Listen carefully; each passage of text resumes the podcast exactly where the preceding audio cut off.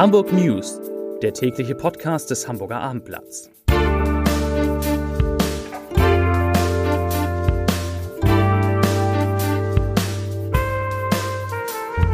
Moin, mein Name ist Lars Heider und wenn Sie, wenn ihr diejenigen vermisst, die in den vergangenen zwei Wochen diesen Podcast gemacht haben, die haben jetzt einen eigenen Morgen-Podcast dazu gleich mehr. Aber hier geht es um eine Umfrage zur politischen Stimmung in Hamburg.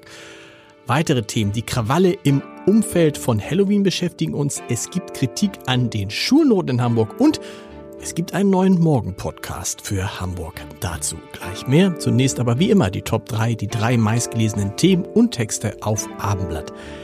DE auf Platz 3. Feuerwehr-Showdown kommt jetzt alles ans Licht. Auf Platz 2 unsere Jule.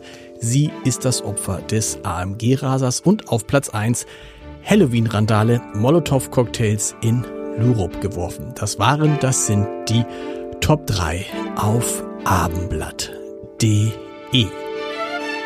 Halloween ist ein Fest, auf das wir früher gut verzichten konnten und auf die Begleiterscheinung die wir heute erleben, auf die können wir sowieso verzichten. Angesichts von Krawallen überwiegend junger Menschen hat die Polizei in Hamburg Wasserwerfer einsetzen müssen. Am Dienstagabend versammelten sich in Harburg zunächst 150 bis 200 überwiegend junge Menschen. Ihre Zahl sei dann auf 300 bis 350 gestiegen, heißt es.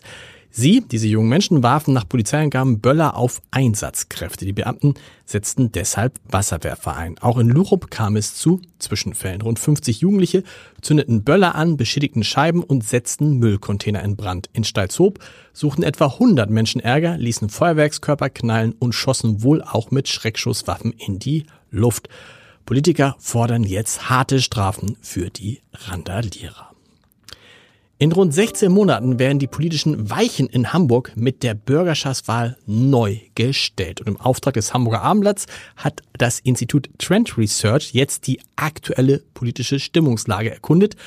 Und Achtung, das ist ganz interessant, die SPD des ersten Bürgermeisters Peter Schenscher käme aktuell auf 31 Prozent und damit auf doppelt so viel wie die SPD auf Bundesebene. Die Grünen mit der zweiten Bürgermeisterin Katharina Fegebank an der Spitze würden auf 19 Prozent absacken. Bei der Bürgerschaftswahl vor fünf Jahren, vor fünf Jahren ist ein bisschen übertrieben, 2020 waren es noch 24 Prozent und damit mit diesen 19 Prozent aktuell da lägen die Grünen deutlich hinter den Sozialdemokraten auf Platz zwei. Die Christdemokraten, also die CDU, mit ihrem Partei- und Fraktionschef Dennis Thering, die würden sich auf 18 Prozent erholen. Bei der letzten Bürgerschaftswahl waren es 11 Prozent und wäre damit immerhin auf Augenhöhe mit den Grünen. Und auch die AfD, die in Hamburg immer so ein Schattendasein geführt hat, bei der Bürgerschaftswahl kam sie auf 5,3 Prozent, die holt kräftig auf und liegt laut Umfrage bei 14 Prozent. Mehr dazu, das kann ich sagen, erfahren Sie, erfahrt ihr in unserem neuen Podcast, in dem Podcast Bäcker am Morgen, den es jetzt jeden Morgen von Montag bis Freitag ab 6 Uhr auf abendblatt.de und überall dort gibt, wo es Podcasts gibt, mit, jawohl, Marcel Becker, der Radiolegende aus Hamburg. Erste Folge gestern schon 50 Minuten mit extrem vielen guten Informationen. Heute soll es kürzer werden, aber nicht schlechter. Zu Gast ist Katharina Fegebank. Lasten Sie sich, lasst ihr euch diesen Podcast nicht entgehen. Becker am Morgen, das wird, glaube ich, Kult. Und wir machen hier trotzdem natürlich weiter mit den schnellen Nachrichten aus Hamburg. Für obdachlose Menschen stellt die Stadt seit heute wieder mehr als 800 zusätzliche Schlafplätze zur Verfügung. Mit dem Winternotprogramm soll verhindert werden, dass in der kalten Jahreszeit Menschen auf der Straße schlafen müssen. Dabei gebe es neben einem Platz für die Nacht auch eine umfassende Versorgung und soziale Beratung. Das teilte die Sozialbehörde mit. In Ergänzung der ganzjährigen Notübernachtungsstellen in der Eifelstraße mit 300 Plätzen sowie weiteren 60 in der Frauenübernachtung in der Hinrichsenstraße werden am Standort Friesenstraße 400 zusätzliche Plätze vorgehalten. Darüber hinaus stehen in der Halske 300 reguläre Plätze sowie 60 weitere für Härtefälle mit Einzelzimmerbedarf bereit.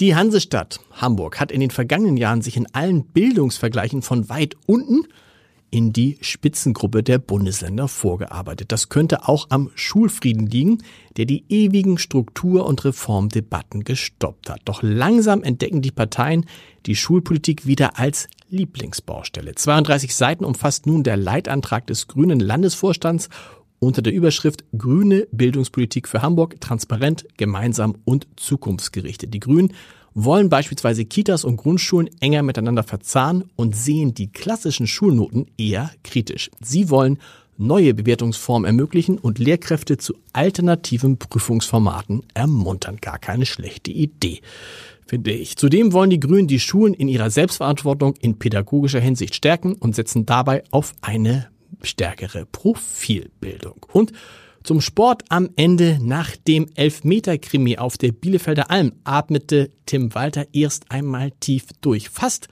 wäre die große Rotation des HSV-Trainers beim Drittligisten Bielefeld im Zweitrundenspiel des DW-Pokals gründlich schiefgegangen. Doch im Elfmeterschießen zitterte sich der Hamburger SV schließlich mit 4 zu 3 doch noch ins Achtelfinale und blickt daher einem spannenden Wochenende entgegen. Am Samstag gibt es erst das Zweitligaspiel gegen den ersten FC Magdeburg und einen Tag später die Auslösung im DFB-Pokal. Und da lauert auch der FC St. Pauli, der mit 2 zu 1 nach Verlängerung gegen Schalke gewann. Und wir, wir hören uns morgen wieder mit den Hamburg News um 17 Uhr und Becker am Morgen, den, neu, der neue, den neuen Podcast des Hamburger Abendblatts, den gibt's schon um 6 Uhr am Morgen. Hören Sie mal rein, lohnt sich leider wirklich. Bis morgen, bis heute, bis wann auch immer. Tschüss.